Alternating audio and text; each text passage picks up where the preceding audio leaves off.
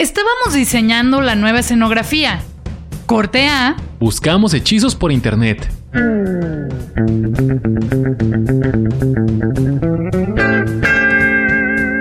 Corte A. Hey, ¿qué tal amigos de Corte A? Sean bienvenidos a un episodio nuevo en este su podcast de cuarentena de confianza. Mi nombre es Asael López en Twitter, arroba AsaelSG y en Instagram, Asael-SG. Y es para mí un gusto que eh, nos estén acompañando aquí, si es que nos están viendo. Si es que usted prefiere la opción audiovisual de este material, es un gusto que esté aquí viendo nuestras caritas. Si usted prefiere solamente la versión auditiva, gracias por estar escuchando nuestras voces. ¿Cómo estás, Anabel Casillas? Estoy muy bien, gracias. Yo soy Anabel Casillas en Twitter, arroba dime chascona, y estoy muy contenta de estar con ustedes en una semana más de Corte A. Gracias a todos por sus comentarios, por compartir sus podcasts, eh, más bien este podcast, y gracias por darle click, play, suscribir, todo lo que sea relacionado a este podcast. Muchas gracias. Saludos muy especiales para Max Thompson del equipo de guionistas de Corte A que participa entusiastamente con El Rincón de Dotbel. Le mandamos un gran saludo y todo nuestro agradecimiento por ser parte del staff formado por 79 personas que hacen posible Corte A. 80 con Max. 80 con Max. 80 con Max, obviamente. Esta es una planilla muy, muy larga y déjame decirle que es cara de mantener también. Así que necesitamos que eh, se suscriba porque cobran y cobran bien. Déjeme decir, Anabel y yo eh, no tenemos sueldos, son simbólicos, como dicen por ahí. Ajá, Ajá, o sea, ajá. somos de esos CEOs que cobramos un peso nada más, pero el resto de la nómina no. Entonces es caro esto de mantener, así que suscríbase. Sí, este edificio de Corte A Estudios no se mantiene Exacto. solo. Exacto. Es- Están, estamos en las- los lugares que han dejado HP, estos naves industriales. Ese es un, ahí nos mudamos. Imagínese usted. Muy caro, sí. Pero ese no es el tema del día de hoy. El tema del día de hoy está relacionado con que he visto un aumento desmesurado de playeras con Nickelodeon como tema principal. Sí, ¿eh? Yo no me había dado cuenta hasta que tú me dijiste. Y ya no puedo evitar no verlo así. Sí, ya en todos lados hay la propuesta de que te lleves tu playera, tu sudadera, tu mercancía, que te da nostalgia por los años 90 en las que nosotros crecimos. Pero fíjate que me di cuenta a lo largo de este programa y de esta investigación previa, porque esto es, hay investigación previa usted no lo sabe, que la neta es que yo no era Team Nickelodeon, ¿eh? Lo cual es raro. O sea, sí veía algunas caricaturas, por supuesto, pero no sé si a ti te daba. eh, Creo que desde morro soy muy idiático. No pero, me digas. Sí. Pero a mí de morro, las caricaturas, específicamente, ya luego hablaremos de Drake y Josh y todas esas madres que son también series, pero ya de live action, si lo quieren dar así. Pero a mí las caricaturas, o sea, se me hacía como que la calidad de imagen de Nickelodeon era menor a la de otras series, a la de otros canales, perdón. O sea, como que se veía así como, como si tuviera una película, así como medio sepia, no sé, como que para mí decía, esa calidad de imagen se ve chafa. Y eso yo lo traducía como aburrido y por eso, por eso no veía muchas cosas. De lo que yo recuerdo, vi Rugrats, eso sí lo veía, la neta. Ajá. Eh, ¿Qué otras cosas hay de...? Fíjate, en la mañana, en la tarde hice mi research y ya se me olvidó, fíjate. Por eso tienes que anotar, tener tu Ajá. libreta de locutor interesante. Pero me acuerdo que vi, o sea, sí dije, ah, mira, vi dos, tres, pero de lo que se me viene a la mente, Rugrats. La que, el, la que, el tema principal, he de confesar, por supuesto, llegué a ver un par de capítulos, pero no puedo considerarme un fan. Bueno, pues creo que quizás el programa del día de hoy puede cambiar Mm. tu perspectiva porque decidimos platicar con ustedes sobre Hey Arnold, una de las series más características del esplendor de Nickelodeon y de las caricaturas en general. Eh, si ustedes fueron niños en los 90 sabrían que la barra de Nicktoons era una cosa muy importante que nos mantenía ocupados a lo largo del día. Es que soy iba, yo era más Cartoon Network. Pero había tiempo de ver ambas cosas. No, no había tiempo de ver más cosas. No, no había. claro. Y es que, había. y es que sabes que después es lo que te digo. Yo, o sea, yo tuve cable de eh, muy pocos años de mi vida. Y la- según yo recuerdo, corríjame si estoy mal, en, en la televisión abierta era más común que pasaran las caricaturas de Cartoon Network que las caricaturas de Nickelodeon. Sí, creo que eso, eh, bueno, algunas sí pasaban en televisión abierta, pero sí creo que puede ser una apreciación cierta. Sí, sí, Ajá. sí. Entonces, pues como que de- ya después, cuando ya no tuve cable, lo único que me quedaba eran las caricaturas que pasaban en Canal 5, que era como toda la barra de Cartoon Network. Network. Network. Cartoon Network. Network. Bueno, Y ya, y por eso no, no siento tanto cariño por las caricaturas. Las series, he de confesar que sí me gustaba Drake y Josh. La net. Bueno, pero aún así no puedes evitar dejar de lado el hecho de que tenemos una conexión emocional probablemente con estos canales y con la oferta que, Ah, claro. que proponían, porque si no, no habría tantas cosas que se están vendiendo en este momento y no habría explotado esta moda de la nostalgia millennial. Pues es que es justo eso. La teoría nos, nos dice que los millennials ahora somos los que tenemos el varo para comprar esa merch, ¿no? Pero cuando ves que una playera te cuesta 600 varos, dices, oh, sí está muy bonita, pero mejor la haces en Home Depot, ¿no? Office Ajá, Depot. Esa Office Depot, siempre Ajá. tengo problemas. Patrocínanos, Office Depot. Pues, sí, hombre. Y No, y Home Depot también. Yo soy gran fan de Office de Home Depot. Siempre se te confunden. Ajá, sí, lo siento. Yo sé que esto no es una muy buena inicio de relación comercial, Ajá. pero Ana es gran fan de Office Depot. Yo soy gran fan de Home Depot. ¿Qué onda? Aquí, aquí, podría ir todo lo que usted quisiera. Patrocínate aquí. Exacto. O si tiene ferretería o papelería. lo que sea. Bueno, pues esta serie fue muy famosa desde mediados de los noventas, pero se gestó desde mucho tiempo atrás. De hecho, comenzó en el 88 cuando el creador de Hey Arnold empezó a hacer cortos como con plastilina. Era un animador que proponía estas historias de Arnold y que llamaron la atención poco a poco de Nickelodeon.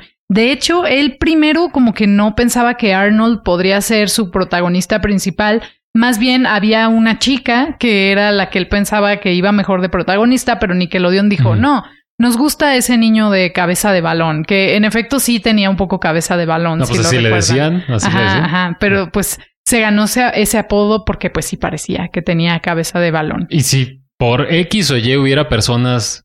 Bueno, si usted tiene, si hay alguien que esté viendo que tiene 12 años, primero, no sé por qué, pero gracias. Seguramente no conoce a Arnold.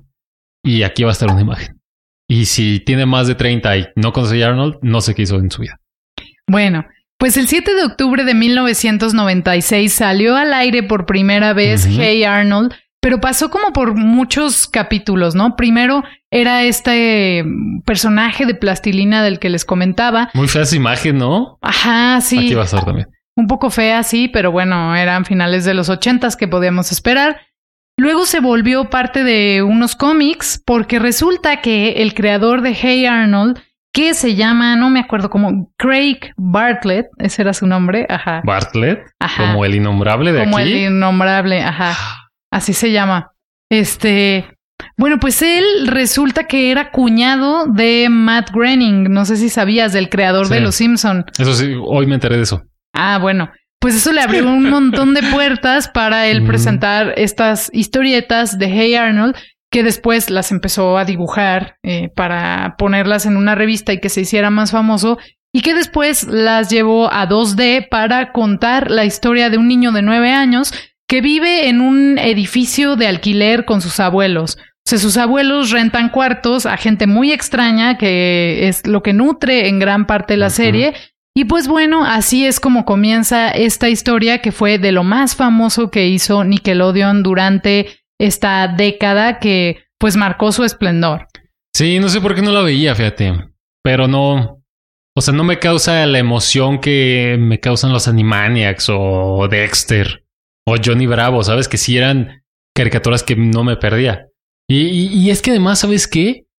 Creo que desde ahí, o sea, también la animación de todas las caricaturas de Nickelodeon se me hacían más culeras. O sea, los, los, los, el diseño, el, el- el- los monos, vaya, tal cual. Ajá. O sea, Renny Stimpy, ¿qué me puedes decir de Renny Stimpy? Ay, bueno, pero yo odio Ren y Stimpy, Claro. no puedo ser tan objetiva. Pero e- esta otra caricatura que no estoy seguro que se llamara, creo que sí, la que se llama Monstruos. Hay monstruos. Ajá. Estaban horribles esos monos también. No, estaban claro que sí. No, no, no, no, no. Están bien feos esos monos. Es que tú eras un niño idiático. Hasta Rugrats. O sea, Rugrats está, está chido, pero está dibujado. Ajá. Pues de hecho, Craig Bartlett empezó trabajando en el equipo de Rugrats antes de poder presentar el piloto de Hey Arnold. ¿Qué me dices de su Dexter? Acá chistosito, su Johnny Bravo.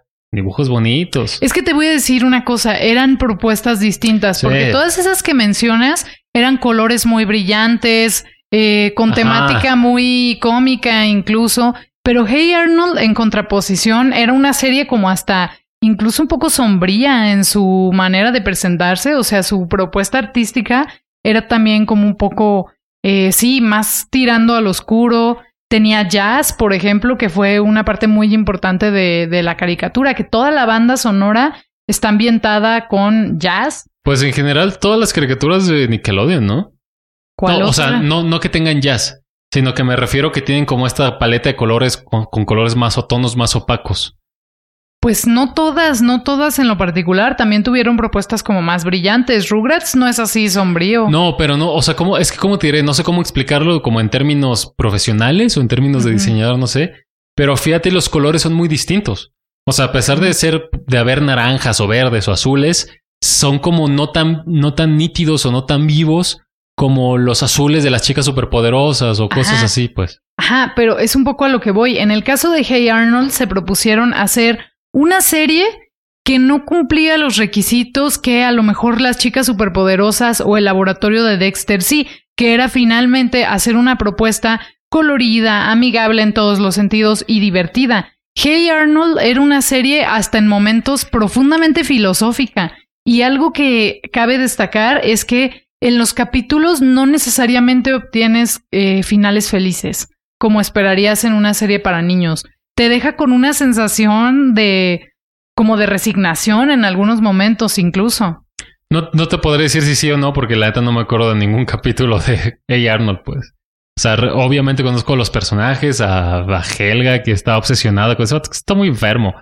Pero O sea, está muy enfermo esta obsesión de Helga de, oh, Pues sí, ajá, ¿no? y te odio, pero te amo, Ajá. y te odio, ajá. Pero en algún momento de la serie hay un episodio en el que Helga va con un psicólogo, o es una psicóloga en realidad, a platicarle sus problemas y entonces durante el episodio te queda claro que su papá es abusivo y machista, Sí, que su mamá es una mujer ausente y potencialmente borracha, que son estas cosas que Ah, la sí, serie... que porque siempre trae un vasito, ¿no? Porque como que anda cruda siempre. Ajá, como que la serie no te lo dice tal cual como, ah, esta señora mamá de Helga es alcohólica, pero sí te la muestra completamente evasiva de la realidad que vive, ¿no? Y entonces, de alguna manera te dice que lo que Helga conoce como el amor no necesariamente es lo más sano o lo más correcto porque es lo que ha vivido en su casa. Ajá. O sea que yo, o sea, aquí tu servidor y la audiencia de Cortea podemos asumir que eres gran fan de Arnold. Sí, pero es que creo que en realidad fue algo que marcó de manera importante mi infancia, porque a mí sí me dejaba con esta sensación, a lo mejor porque yo sí era un poco más así, como con esta sensación de, es cierto, nunca te pasó que tenías ciertos compañeros en la escuela o algo, una situación en la vida que de pronto era una conclusión muy dura, que algo dentro de ti te dijo, es que así va a ser, por ejemplo. ¿Cómo? Hey Arnold, por ejemplo, tiene eh, varios momentos en los que explora la pobreza, porque es algo de lo que es muy rico en la serie. Aparte de que podría ser muy woke en estos tiempos, porque tiene gente de todas las eh, razas, etnias, este, de todos los orígenes conviviendo en la caricatura, a veces se concentra en explorar cosas tan complejas como eh, el capítulo en el que Sid tiene vergüenza de que sepan cómo es su cuarto y entonces finge que el cuarto de Arnold me parece es el suyo. ¿Quién es It? Eh, el niño de una nariz gigante y los pelos relamidos que trae una gorra. Ajá, Bueno, aquí va a estar apareciendo. ajá. No, no. Y bueno, tienen como estas discusiones de eh, de pronto, ¿qué sientes cuando te das cuenta que alguien no vive igual que tú o no tiene las mismas condiciones de pues de vida, de pobreza que otros niños en comparación, ¿no? Que me parece que son grandes hallazgos de la infancia. No, bueno, no lo sé. Creo que así lo vemos ahorita porque a nuestra edad ya tenemos conciencia de muchas otras cosas. Honestamente no creo que de morros veamos las cosas tal cual. Obviamente podemos, ah, puede que haya niños que tengan más o menos sensibilidad a ciertos temas, pero muy honestamente no creo que haya morros que a los 8 o 9 años, que es cuando ves esta serie 6, se pongan a filosofar así que es que ¿por qué a nosotros nos tocó así y a otros no?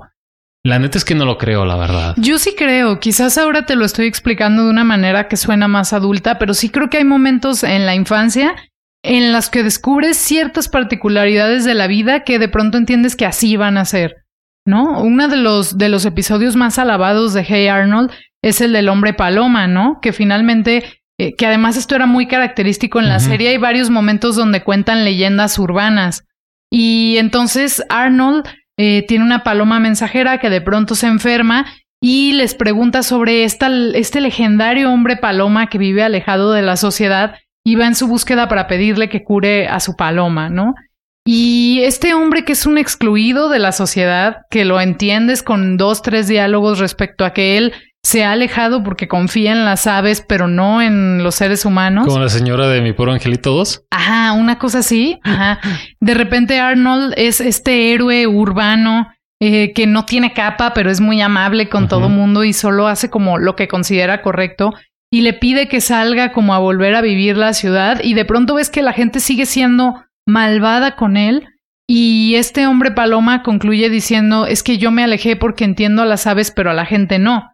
Y tiene un cierre que es muy melancólico donde lo ves irse, pero es, es lo que te digo, en ningún momento el hombre paloma se reintegra a la sociedad o vuelve a ser una persona común, sino Arnold descubre que está muy mal que la sociedad sea así de malvada con las personas que son diferentes a lo convencional y esa es la conclusión de la caricatura, ¿no? O sea, no te deja con, con esta expectativa de, ay, qué bonito estuvo esto que vi.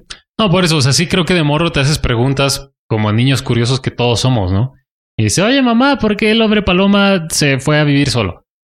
Claro, pero no sé, o sea, ya llegar a estas conclusiones de que, ah, claro, es que el hombre paloma se fue así porque la sociedad rechaza a los que somos diferentes, un niño no hace eso, ¿sabes? La neta no lo creo. Pues tal vez no con estas palabras, pero creo que también cuando eres niño te das cuenta que hay gente que es diferente a ti y que no recibe el mismo trato que tú. No, claro, vuelvo a lo mismo, eso sí, pero más bien te haces las preguntas pero no tienes las respuestas. Claro, o sea, ahora te estoy explicando como cuál es el sentido hasta discursivo que está detrás de ese episodio en, en específico, ¿no?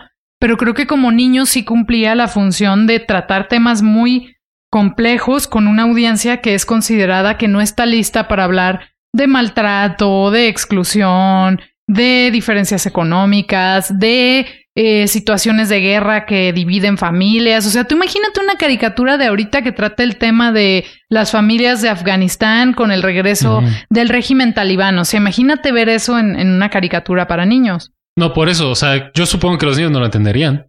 Si nosotros luego no podemos entenderlo, o sea, no creo que vuelvo a lo mismo. Ahorita lo estamos imaginando con una visión y una, con un conocimiento de las cosas como adultos que somos, ¿no? Si ahorita hicieran esa caricatura de los talibanes y de todas estas cuestiones muy extremistas en ciertos casos, pues un morro no la entendería. O se le haría aburrida, o tal vez no le guste. No creo que eh, el morro se pusiera a filosofar acerca de por qué la prohibición a las mujeres del ejercicio libre de X o Y profesiones. Yo no sé si ya estoy demeritando mucho a los morros, pero yo tampoco creo que. O sea, no creo que un niño vea esa caricatura y oh, sí, pero es que ¿por qué esta vida es tan dura? Y el Corán nos dice que claro que no, un morro quiere ver las caricaturas y ya. O sea, dependiendo también qué edad, dependiendo también qué edad tenga el morro. Pero tampoco tiene por qué ser así la reflexión. O sea, creo que lo más fácil es caer en nuestro adultocentrismo y decir, seguro nosotros entendemos todo perfecto y los niños no entienden nada. No, no, por eso. ¿eh? Pero en, en estas caricaturas quedaba ejemplificado que era posible entenderlo. A lo mejor no te van a desarrollar todo el conflicto, pero sí sentías empatía por alguien que se había tenido que separar de su hija por una cuestión de guerra, ¿no? Y más cuando lo estás viendo de eh, bajaba un helicóptero, yo me acuerdo, y le decía, no, nomás puede viajar uno, y él se desprendía de su hija y la dejaba eh, sola, prometiéndole que quizás algún día le iba a volver a encontrar. Tal vez no entiendes todo el problema geopolítico, pero sí como niño entiendes que está muy gacho que por una guerra alguien crezca sin sus papás, por ejemplo. No lo sé, yo sigo teniendo mis dudas. Tal vez tú sí, porque eras una niña muy sensible a que se oye.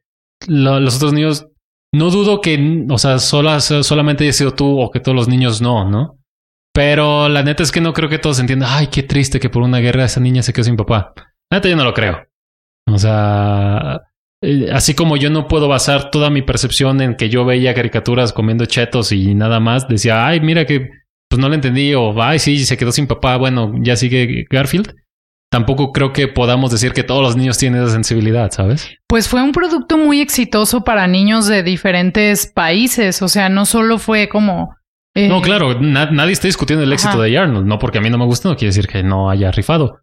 yo en ningún momento discutí que fuera popular. Yo creo que más bien ahora de adultos tendemos a, a, sobreanalizar las cosas pensando que tal vez de morro los entendíamos, cuando creo que es muy difícil acordarnos, al menos de mi parte, vuelvo a lo mismo. Y como no puedo generalizar de mi parte, creo que tú tampoco puedes generalizar tu percepción como la de un niño o todos los niños. Creo que tratamos como de justificar diciendo eso, pero es una lógica totalmente adulta la que tenemos hoy en día. Sí, pero también creo que lo que se nos hace muy fácil es, creer que los niños no se dan cuenta de estos temas que tienden a ser como más preocupantes. Por ejemplo, eh, hay otro vecino en el mismo edificio de Hey Arnold que se llama Oscar Kokoschka como el pintor expresionista, aunque este personaje no pinta nada, al parecer, de hecho es un auténtico vividor. Y Oscar Kokoschka tiene discusiones con su esposa que lo quiere dejar porque él no es capaz de responsabilizarse de su hogar, no trae dinero a la casa, no aporta, o sea, es el típico vividor de no me dejes, yo te amo, ¿no?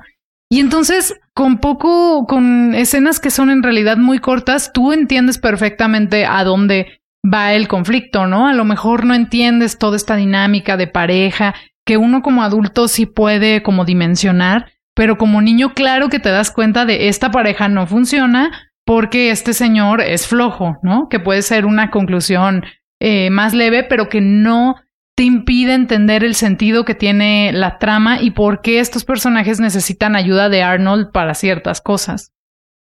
Sigo poniendo ante el juicio.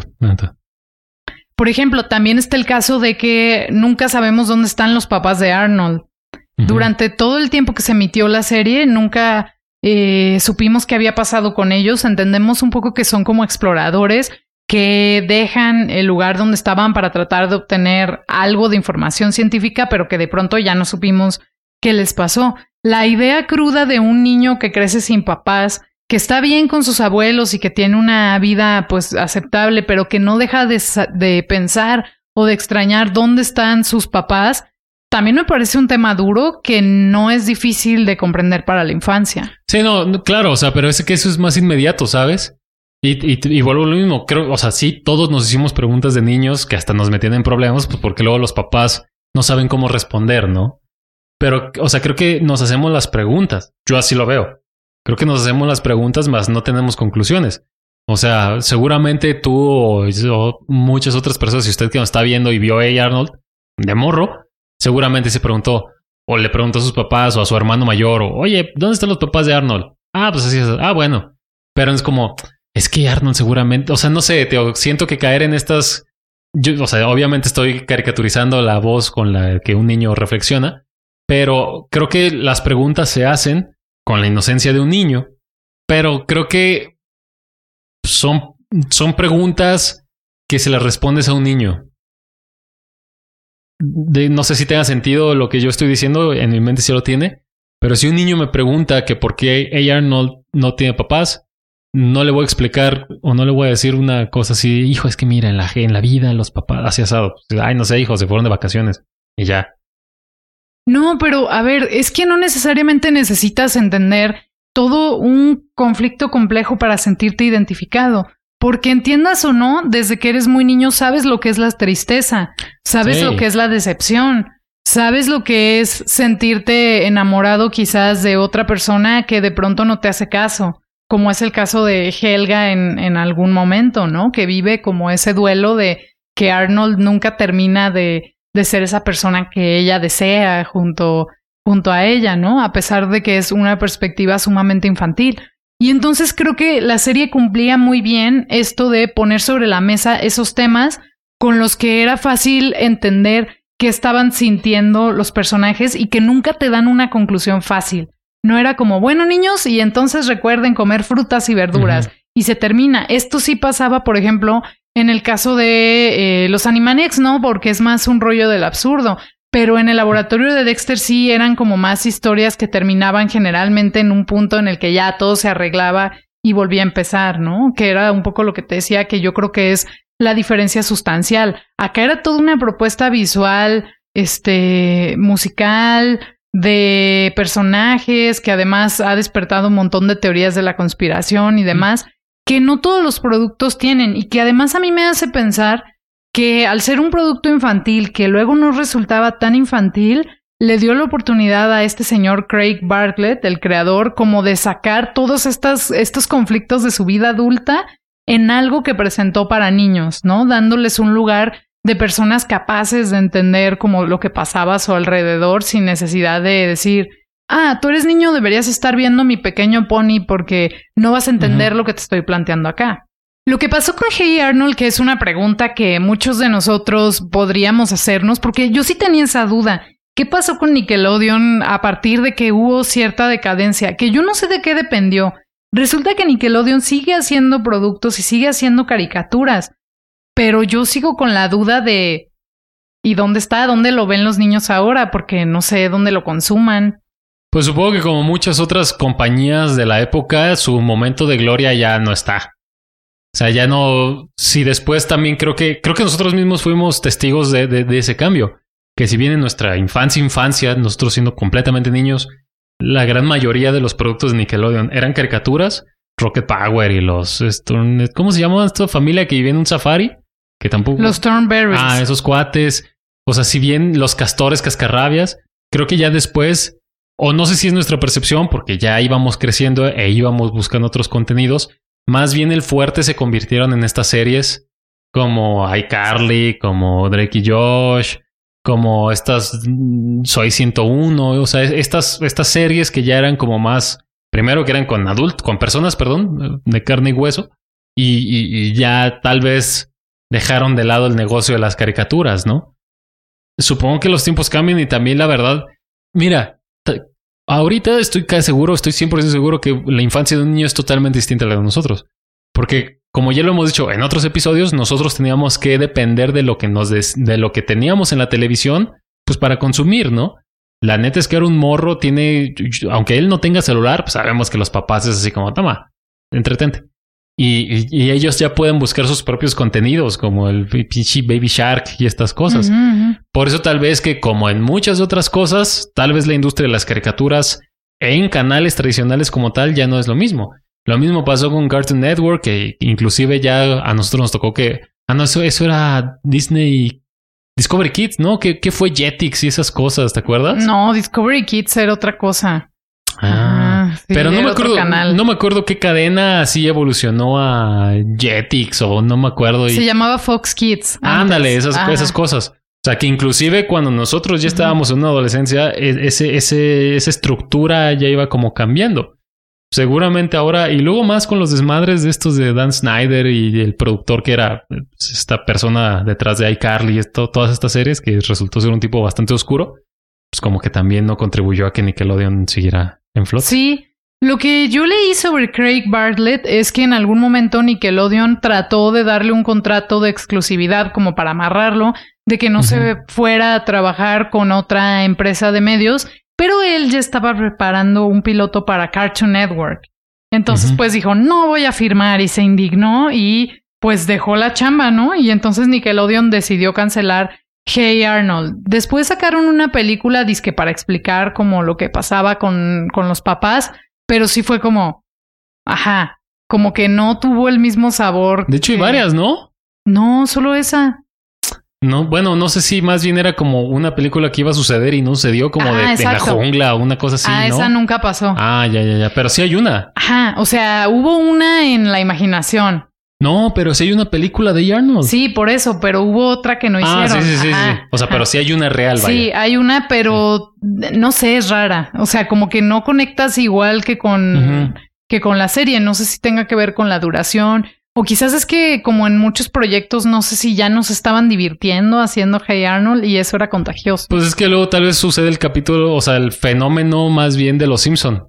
Que cuando salió la película de Los Simpson, también fue como... Ajá. Pues es como un capitulote. O sea, no, ¿Qué te puedo ofrecer? Algo, no sé si sea canon o no sea canon, o si existe el canon en el universo de Hey Arnold.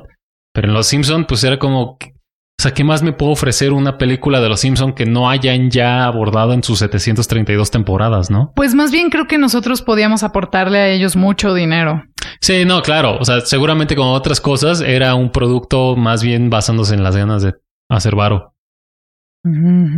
Sí, eso puede ser. Creo que en realidad esto fue un hito que al día de hoy sigue marcando generaciones y formas de hacer eh, caricaturas, ¿no? De plantear ciertos personajes que, como platicábamos, como que pueden eh, plantear ciertos temas que no necesariamente son los más fáciles, pero que sí se relacionan con la vida misma y que en algún momento te los vas a preguntar, ¿no? Seas niño, seas adolescente y demás.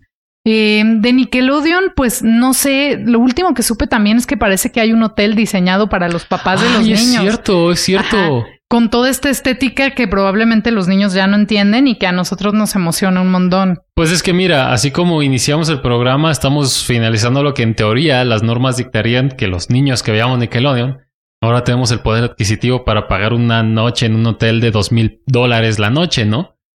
Porque sí, es cierto, me apareció, no sé si está en la Riviera Maya, en Cancún, algo así. Está bien chido, pero se ve que está cariñoso.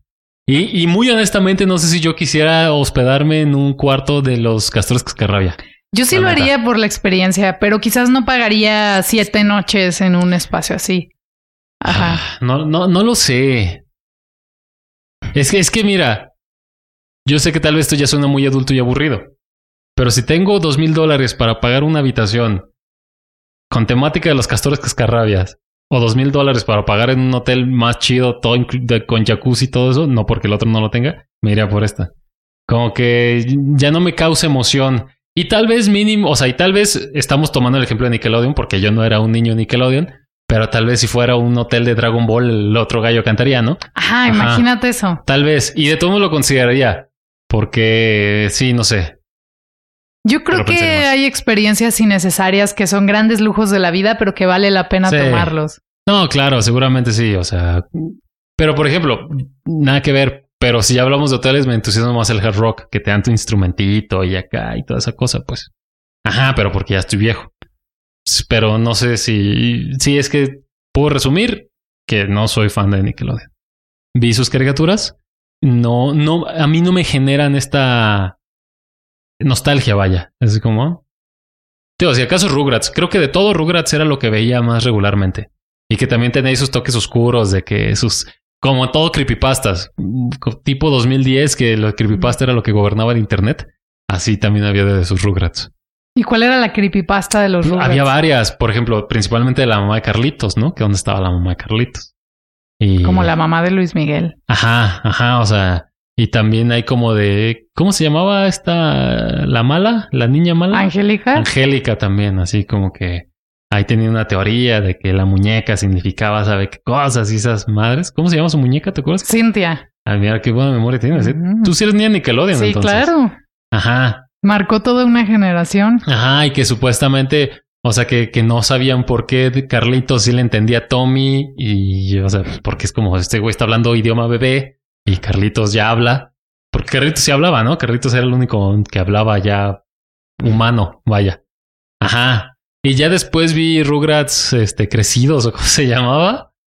Ay, pero eso es... Ajá. Ajá, yo dije, no, no, yo estoy viejo yo también, ya me voy a poner a ver Dragon Ball otra vez. Ajá, pero creo, creo que Rugrats es lo único que consumía como, no fervientemente, pero que consumí más de, de, de Nickelodeon. ¿Ustedes qué piensan? ¿Cuáles son las caricaturas que marcaron su infancia? No duden en decirnos a nuestro Twitter o a nuestro Facebook, que es Cortea Podcast, donde pueden escribirnos cuando quieran y contarnos lo que piensan. Esto es Cortea. Suscríbase. Y ahora, el rincón poético de Dotbell. Poemas sin palabras.